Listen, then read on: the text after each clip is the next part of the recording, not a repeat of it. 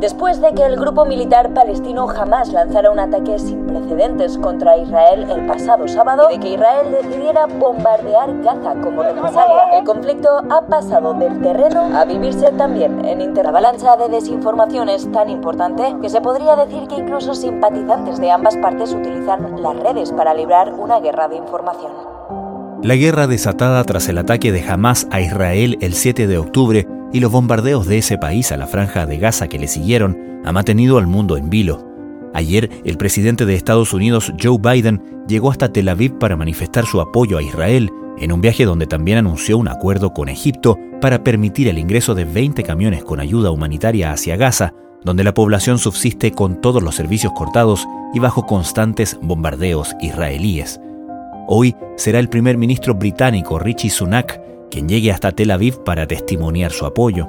La visita de Biden estuvo en duda hasta último minuto después del bombardeo a un hospital en Gaza que dejó cientos de muertos y que fue inicialmente atribuido a Israel, lo que motivó la condena de varios gobiernos árabes y múltiples protestas de sus ciudadanos. Israel negó cualquier responsabilidad en el hecho y adjudicó la explosión a un cohete disparado por militantes palestinos, que falló en su objetivo. El cruce de acusaciones escenificó una vez más lo que ha sido una constante en este conflicto, la dificultad de precisar aquello que llamamos la verdad en un enfrentamiento donde la propaganda y la exaltación de los ánimos juega un rol fundamental. No se trata solo de acusaciones cruzadas, en las redes sociales han proliferado versiones, muchas veces apoyadas por videos, sobre supuestos hechos brutales cometidos por unos y otros. Algunas de ellas han sido expuestas como derechamente falsas, otras aún esperan una verificación. Tratándose de una guerra en el contexto de un conflicto que se ha extendido por décadas y que resuena con dolor y pasión entre las colonias palestinas e israelíes en todo el mundo, la lucha contra la desinformación ha probado ser un desafío titánico y casi inabordable, con las redes sociales predominantes instalando versiones interesadas incesantemente, quienes estudian el fenómeno ven con preocupación cómo este conflicto está marcando un hito también en ese frente. Me preocupa Twitter porque creo que hay una como un laissez-faire, o sea, una, una cosa como una, un relajo absoluto. Y me preocupa TikTok porque es la red que está más popular hoy día. Fabián Padilla, director del sitio de chequeo de información fastcheck.cl y miembro de la Comisión Asesora contra la Desinformación, comenta hoy la lucha en esta parte del frente de batalla y entrega lineamientos para evitar caer en el juego. Desde la redacción de La Tercera, esto es Crónica Estéreo cada historia tiene un sonido. Soy Francisco Aravena. Es jueves 19 de octubre. Lo que hemos visto es una narrativa de guerra te lo voy a decir en dos sentidos. Primero, parecido a otras guerras, donde se utilizan, por ejemplo, videos descontextualizados, donde estamos viendo, digamos, que se citan cuestiones que no tienen fuente. Estamos viendo metanarrativas que, digamos, lo que tratan de hacer es conectar con los orígenes del conflicto, cuestiones que tienen que ver más bien con la opinión, por tanto que son inverificables Incluso hemos visto videos de videojuegos hechos pasar, digamos, por cuestiones de, la guerra. Entonces estamos en una situación, digamos, donde, por un lado, a mí me parece que, estoy detrás de, cámara en el sentido de, analizar la desinformación, me parece que hay algo bien común en torno al audiovisual, ¿cierto? En torno a cómo se funcionan estas narrativas de la guerra con las redes sociales y la desinformación, pero específicamente yo diría del conflicto hoy día eh, en Israel, principalmente mucha cuestión que no se puede verificar, que es muy difícil, digamos, a propósito de rumor y cosas así. Y por otra parte, videos, mucho video descontextualizado, mucho video intervenido. En 11 días sí se ha vivido una desinformación, primero de un bando y luego del otro. Y la realidad es que la gente no puede formarse un criterio, un juicio de valor con la información o la desinformación que se está dando de un lado y del otro. Esta desinformación, Rayana, es posible porque parte es real y parte es mentira. Y para que la gente pueda creerlo, tiene que tener una parte de verdad y una parte de mentira no hemos encontrado, por suerte creo yo, por ahora, por ahora, uso de inteligencia artificial así más abundante, que eso ya puede complejizar aún en un nivel mayor, digamos, la desinformación. Claro que es un temor muy, muy real considerando el momento justamente en que nos encontramos con el uso de esta tecnología, ¿no? Sí, es lo más grave creo yo que puede tener esto en el presente y en el futuro. La desinformación se utiliza en contextos de guerra. Esto ha pasado en Ucrania, con Rusia, pasa ahora. Si uno quiere ver esto un poco más atrás y no tanto, las redes sociales están siendo utilizadas para de alguna forma tener cierta ventaja en el discurso, ¿no? O en una hegemonía de discurso. Acuérdate, no sé si te acordarás de la primavera árabe y lo que pasó con Twitter y Facebook. Claro. ¿Te acuerdas que en ese momento la gente se organizaba a través de esas redes? Hay un montón de literatura académica asociada a esas redes sociales y lo que pasó con la primavera árabe. Entonces lo que estamos viendo en realidad es que las redes sociales sí son, digamos, de un soporte para la guerra comunicacional. La desinformación es un instrumento muy poderoso para poder implantar esta narrativa y las nuevas tecnologías como la inteligencia artificial lo que traen es un peligro asociado a que nosotros, por ejemplo, que estamos verificando esa información, ya no tengamos la capacidad de hacerlo y la gente, por sobre todo, no tenga la capacidad de distinguir qué es la verdad y qué es la mentira de este conflicto. Misinformation online about what's happening on the ground in Israel and Gaza rampant. We're not going to show you any of the propaganda. Uh, one video with millions of views appears to show Hamas shooting down an Israeli aircraft, but it was really a clip from a video game. You gotta be kidding me. Es interesante el punto que marca Fabián con la primavera árabe porque en ese momento, como tú dices, estaban muy de moda, por así decirlo, Twitter y, Facebook. Se veía a las plataformas justamente como una oportunidad democratizadora. No se veía con esta desconfianza que luego aprenderíamos a tener después, ¿no? Eh, de alguna manera, eh, fijar el, el, inicio de este relato ahí nos permite ver el arco que ha tenido nuestra propia relación con la información en tiempos de conflicto. Sí, ese es un punto tremendo porque, claro, como tú dices, la mejor intención, digamos, para ver las redes sociales con, con, la, con la mayor buena intención, son plataformas que te permiten expresarte, son plataformas que han desconcentrado, digamos, el modelo de, de que las comunicaciones las dominan solamente los medios profesionales de comunicación. Eso pasó en ese momento, dan cierta independencia a, a los pueblos, digamos. Pero el punto estamos eh, hoy día es que eso también ha sido utilizado de mala manera, tanto por actores gubernamentales, actores privados, personas con cierto objetivo. Y esta relación, digamos, que tenemos en algún punto, creo yo, va a tener que hacerse algo regularse. La Unión Europea por ahí está llevando un camino que yo creo que es como el ejemplo que tenemos en el mundo y vamos a ver qué pasa con eso, con las leyes nuevas que están implantando, digamos, y, hace poco han habido varias cartas que se han, sido mandadas a los, a los mandamases, digamos, de cada plataforma, tratando de que también se hagan responsables por la desinformación que hay presentes en sus plataformas y de las cuales podrían hacer algún grado de filtro o al menos poner artículos de, digamos, explicativos sobre las desinformaciones que circulen ahí o, o alertar, digamos, para tener un mayor cuidado, pero claramente cambió, digamos, nuestra, yo creo, relación de confianza, oportunidad con las plataformas y hoy día se ven con más cuidado, también a raíz de que el problema es que las tecnologías avanzan súper rápido, esto es medio obvio, pero, pero el problema es que las políticas públicas y también las personas no nos actualizamos tan rápido como esa tecnología. Y hay un, hay un match ahí que no ocurre y siempre estamos atrás, atrás, atrás y pueden traer cuestiones bien complicadas. O sea, por suerte, como te digo yo, en esta guerra en concreto, hasta ahora no hemos visto inteligencia artificial generativa que cree, por ejemplo, videos o imagínate, hoy día se puede replicar el audio. Claro. O sea, uno podría, por ejemplo, hacer un audio de WhatsApp común y silvestre, mandarlo a, eh, a través de una herramienta.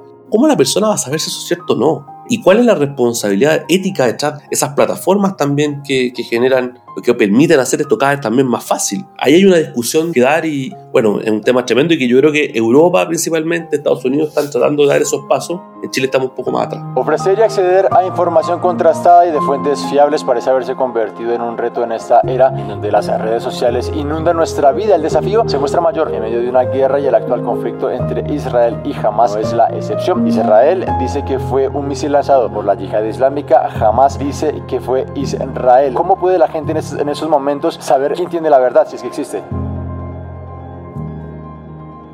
Quizás algo que también puede ser distintivo de esta guerra es que se da en un conflicto obviamente que lleva muchas décadas donde uno puede identificar representantes de ambas sensibilidades en conflictos muy cerca, ¿no? Por las colonias respectivas que viven en, todos nuestros países y que se manifiestan en, todas partes y que se manifiestan de manera bastante vehemente. A diferencia, por ejemplo, de la guerra en Ucrania, donde de alguna manera, por lo menos en esta parte del mundo, no estamos expuestos a la propaganda o tan expuestos a una propaganda de un lado, por así llamarlo, entre comillas, contrario, ¿no? que en este juego vendría siendo Rusia. ¿Ves una, un factor ahí? Sí, evidentemente hay una diferencia, eso es así. En Chile hay harta migración palestina, están las dos visiones representadas, pero yo creo que lo, lo que cambia en concreto en términos de la desinformación, es que estas como metanarrativas que yo le llamo, que tienen que ver con la idea de generar cierta heurística o atajos cognitivos para entender mejor o entender más rápido, digamos, lo, que hay detrás. De alguna forma es ponerse en un bando o en el otro. Entonces, dado que el conflicto este es tan largo, tiene causas tan profundas, es tan multidimensional, se instalan ciertas cuestiones de lado y lado que empatan un poco esto y de cierta forma eso es lo que busca también, asociado a la desinformación, por supuesto, es que yo procese menos lo conceptual, digamos, busque menos y más bien me case con alguna de las ideas. Eso es algo que yo llamo como un atajo cognitivo. O sea, en vez de hacer la pega de leer, hacer la pega de, de introducirme en el conflicto, que ya es una tarea bien, digamos, bien titánica, entenderlo todos los lados, tratar de tener una postura. En vez de eso, me caso con algunos de los lados a propósito de, de los encuadres que estos tienen, ¿cierto? Ya sea en Israel, ya sea en Palestina, y las imágenes súper emotivas, súper sensacionalistas que muestran, también está vinculado a la política, ¿por qué no decirlo, no? Hoy día también están asociados también a grupos políticos, entonces claro. me caso con algunos de los lados y eso a mí automáticamente me genera un atajo. Entonces, mira, para ponerlo en palabras más sencillas aún, si yo veo o yo tengo un pensamiento quizá más político de izquierda, Evidentemente, la información que me llegue y que refuerce mi lado político asociado, por ejemplo, en este caso a Palestina, voy a creerlo más. Voy a creer más información en desmedro de la otra. Voy a tender a creer voy a pensar menos. Lo mismo a la inversa, ¿no? Voy a creer más la información oficial de Israel si es que yo tengo quizá un pensamiento de derecha. Esto es una reducción, por supuesto, no, no, no es así, no es binario, el mundo no es binario, pero digo porque en Chile también está súper asociado a sentimientos, digamos, motivaciones políticas, pero lo principal es que los que desinforman saben esto, saben esto, entonces juegan un poco con que nuestro cerebro, que también es un músculo en este caso, quiere trabajar menos,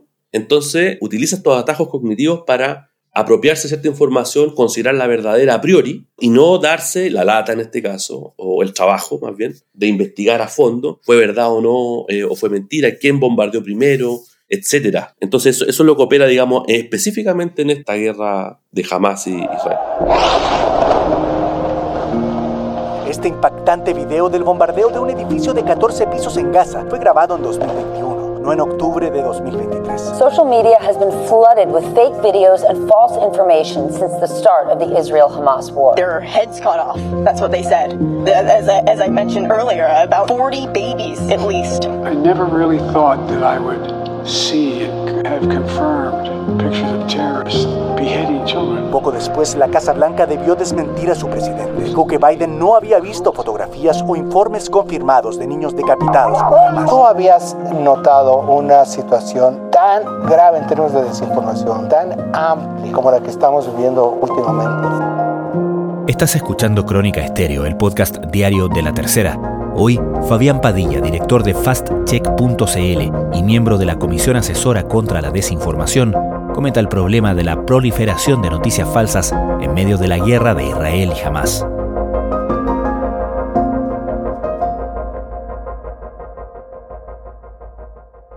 Esta es una, una, guerra que estalla en un momento en que el mundo de quienes siguen las redes sociales y quienes siguen particularmente la desinformación en redes sociales está mirando con mucha atención lo que ha pasado en Twitter, ahora X, desde obviamente el cambio que ha significado en todo la llegada de su nuevo dueño, Elon Musk. Quería preguntarte al respecto qué evaluación han hecho ustedes en Fast Check sobre el rol que ha jugado o cómo se ha comportado en ese sentido esta nueva red social, ¿no? Esta nueva forma de Twitter ahora X.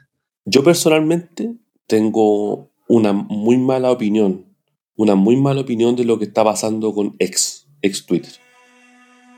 Esto, esto responde a, a varios niveles de análisis, digamos, y de opinión, finalmente, esto son opiniones, pero lo primero es que hoy día Twitter, digamos, no tiene ningún filtro de nada, tú puedes encontrar de todo en Twitter, de absolutamente de todo, y pareciera ser que el dueño privilegia esta lógica de, de decir libertad de expresión absoluta, aquí cabe todo, pero nos hace cargo de cuando hay, se pasan a llevar personas, se pasan a llevar instituciones o se dicen mentiras muy abiertamente. Tiene una política que es muy, muy extraña, tiene una política como de, verificación, pero que es, la hace cualquier persona. Me explico, uno ve un artículo que le parece sospechoso, cualquier persona, digamos, y puede escribir un, artículo complementario o una, una opinión complementaria diciendo esto me pareció falso por X razón. Hay investigaciones que sugieren que también está siendo utilizado para, por ciertas personas para poder, no fact-checkers profesionales, a eso me refiero, no periodistas detrás, sino que personas con un pensamiento político, para poder eh, tratar de ganar una batalla con respecto a la verdad, digamos, sobre qué es falso, qué no, etc.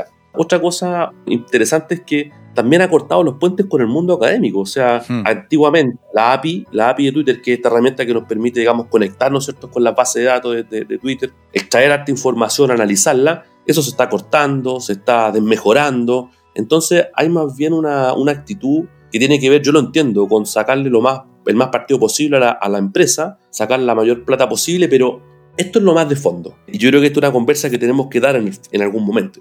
Antiguamente, los gatekeepers, ¿cierto? que son quienes controlaban el flujo informativo, eran básicamente los medios de comunicación y los estados. Principalmente son, controlaban un flujo informativo hacia la ciudadanía. Hoy día eso no es así. Hay otro actor, digamos, que es muy relevante y son las redes sociales. Hoy Twitter es un actor relevante en cuanto a la desinformación. Hay muchísima desinformación en Twitter. El punto está en que todos tienen responsabilidad, los gobiernos asumen responsabilidades, ¿cierto? Los medios de comunicación, por supuesto que asumen responsabilidad cuando se equivocan o pueden desinformar en algo. Pero la pregunta es, bueno, ¿asumen responsabilidad las plataformas? Y yo creo que de todas, a mí me tiene muy preocupado Twitter y me tiene muy preocupado TikTok. Eso es una opinión personal. Me preocupa Twitter porque creo que hay una como un laissez-faire, o sea, una, una cosa como una, un relajo absoluto. Y me preocupa TikTok porque es la red que está más popular hoy día y donde, como es full de videos, tiene un nivel de contenido que se sube todo el tiempo. De hecho, nosotros en Fast Check CL monitoreamos muchísimo TikTok porque ahí están las narrativas de la guerra, incluso en, este caso. O sea, ahí están los videos de misiles que no eran de, Israel, eran de, otro, de otras localidades. Hay, hay, principalmente imágenes y videos, porque la comunicación hoy día es multimodal, es audiovisual. Entonces, esta red llegó para ser la más fuerte de todas, o está siendo la más fuerte de todas. Es que aparte es un conflicto de años atrás, no es reciente, o sea, lleva mucho, es mucho contexto, es un tema que no es tampoco fácil de, de entender, comprender. No es que puedas leer un texto y digas, ah, eso es lo que ocurre. No, no es así yo creo que las redes sociales también pues ya están inundadas de analistas políticos, de expertos en historia, ¿no? Todos creen tener la verdad y cuentan desde su punto la verdad. Y muchas veces ni siquiera es una verdad, es una mentira totalmente planeada y totalmente con estrategia. Y la gente lo que quiere es información, es inmediatez, es la imagen, es el titular y con eso se queda. Y con base en eso se va creando estos juicios que de repente les unas cosas que son una locura, ¿no?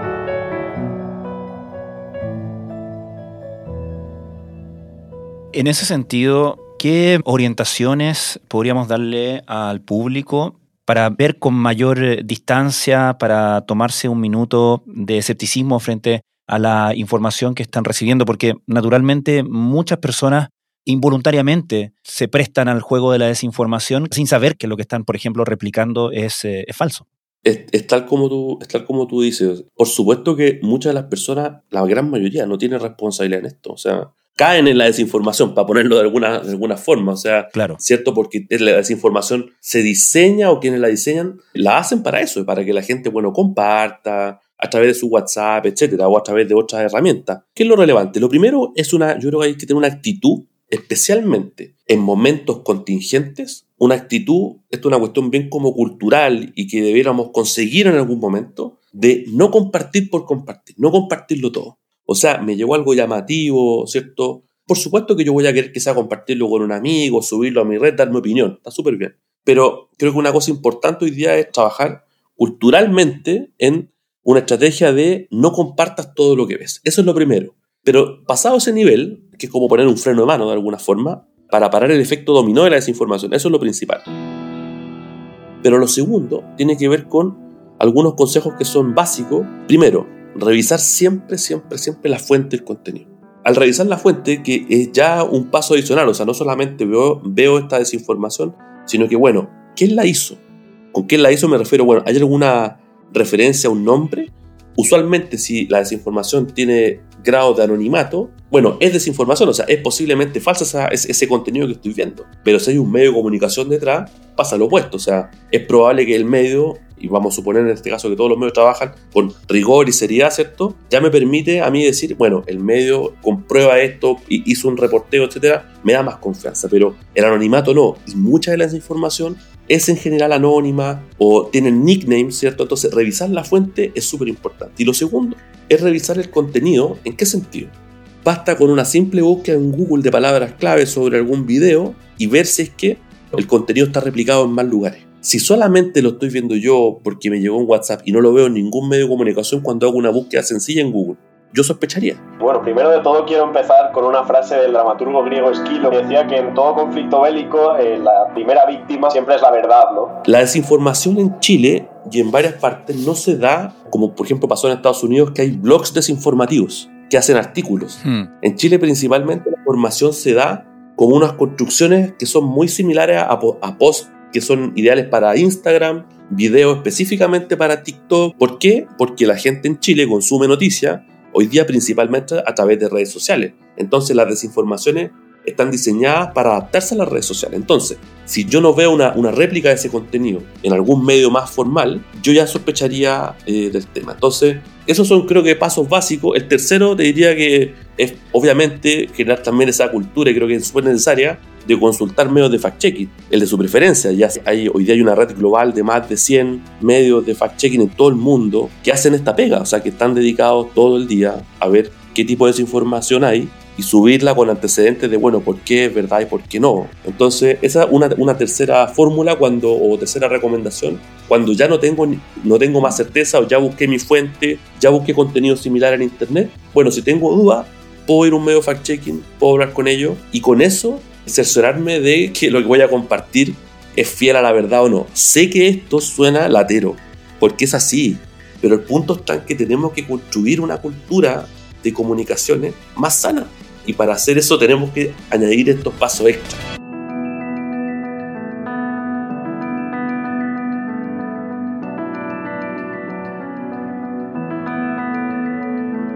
Fabián Padilla, muchísimas gracias por esta conversación. Gracias a ti.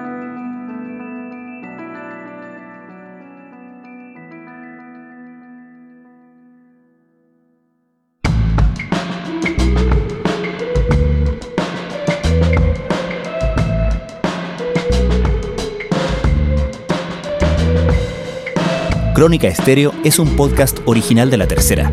La edición y conducción es de quien les habla, Francisco Aravena.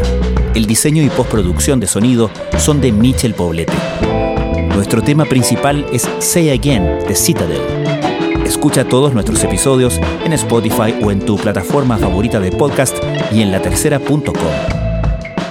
Nos encontramos mañana en una nueva entrega de Crónica Estéreo. Cada historia tiene un sonido. El podcast diario de la tercera.